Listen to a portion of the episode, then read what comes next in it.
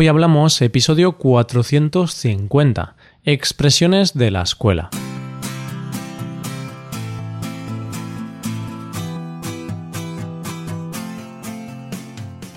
Bienvenido a Hoy Hablamos, el podcast para aprender español cada día.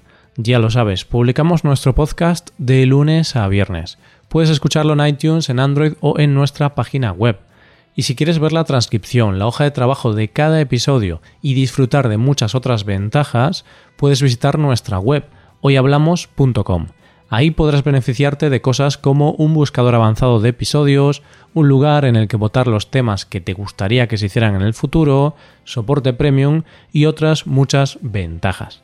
Además, si quieres hablar, pasar un rato entretenido y aprender más cosas, te damos la oportunidad de tener clases con nosotros vas a poder comprobar que aprender español desde la comodidad de tu casa es posible. En estas clases vas a llevar tu español al siguiente nivel. Para el episodio de hoy tenemos unas expresiones que te van a recordar tu época de estudiante.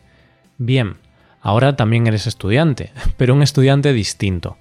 Queremos volver a nuestra infancia, cuando creíamos que el profesor nos tenía manía, que uno de los compañeros de clase era el enchufado del profesor o cuando nos quedábamos en blanco ante un examen. Coge lápiz y papel porque en breves instantes sabrás qué significan estas expresiones. Empezamos. Hoy hablamos de expresiones de la escuela.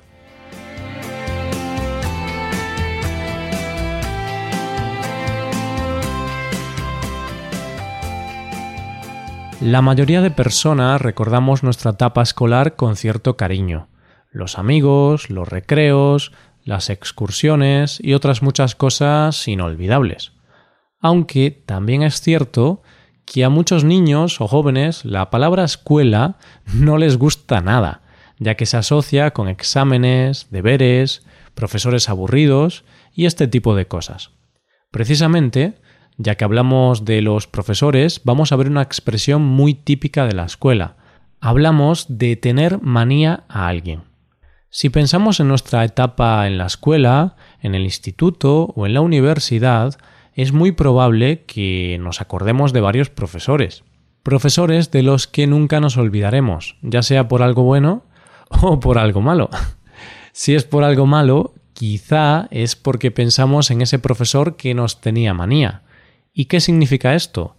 Pues bien, si un profesor tiene manía a un estudiante, le tiene antipatía, no le gusta, le tiene cierta aversión.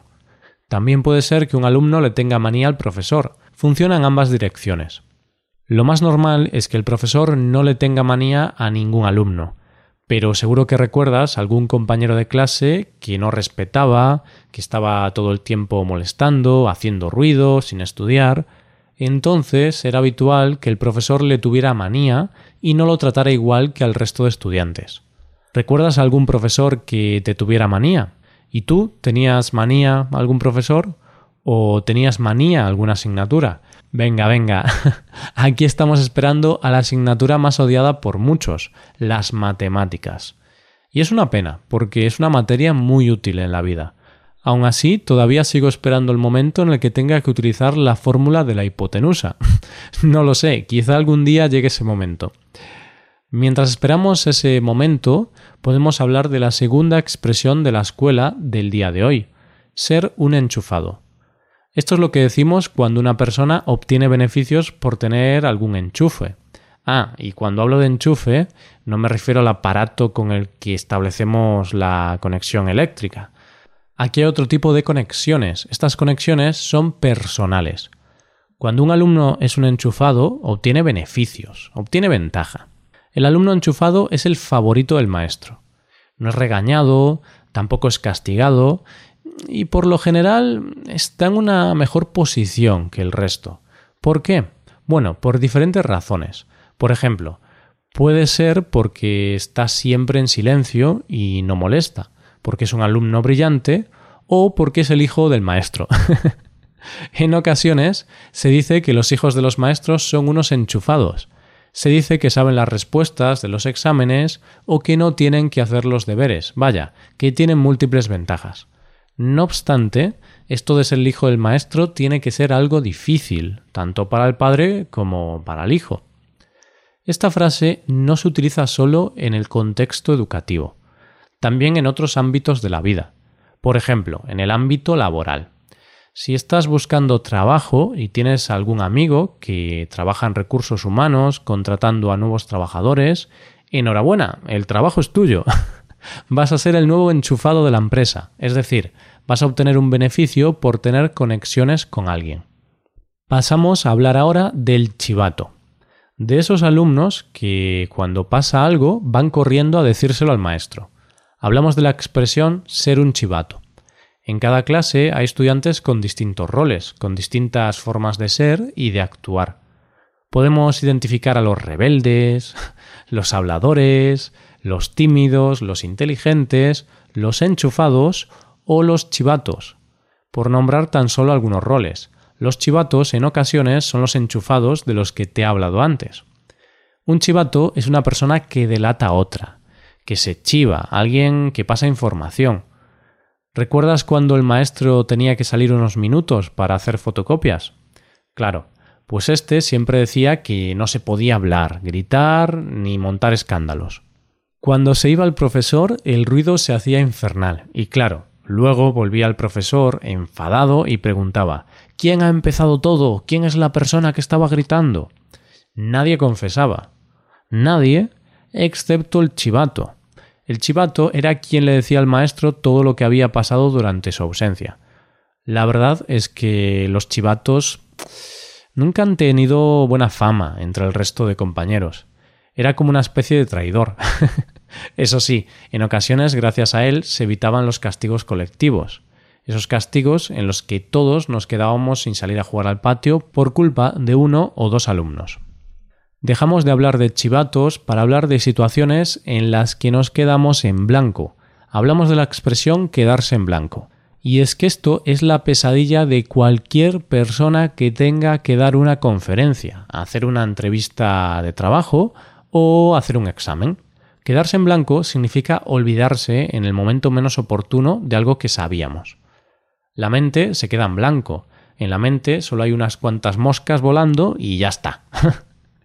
Esto significa que si estás haciendo el examen y te quedas en blanco, no te vas a acordar de nada, ni siquiera de tu nombre.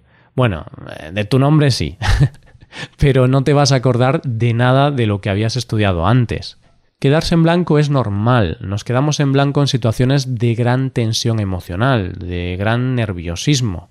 Por este motivo, los expertos recomiendan tomarse las cosas con más calma y si es necesario utilizar alguna técnica de relajación. En este podcast ya hablamos hace unas semanas de la meditación, por lo que quizá esta sería una buena opción. Y ahora no me voy a quedar en blanco, no quiero que se me olvide nada, porque te quiero hablar de la última expresión del día de hoy. Te hablo de ser un pelota. Quizá esto te suena porque hace unas semanas, en el episodio número 430, te hablamos de la expresión hacer la pelota. Pues vamos a repasar su significado. Alguien que es un pelota es alguien que dice cosas bonitas a otra persona porque quiere recibir algo a cambio, porque quiere obtener un beneficio.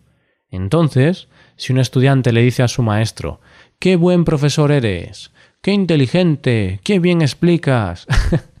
es posible que este estudiante quiera obtener una nota más alta.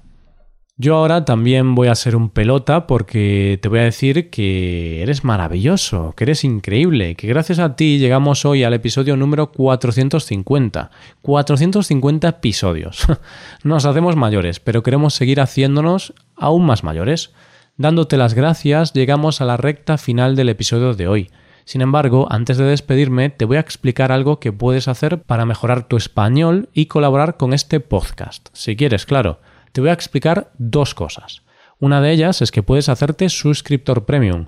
De esta forma te podrás beneficiar de múltiples ventajas, como la transcripción de los episodios o la posibilidad de practicar con actividades, entre otras cosas.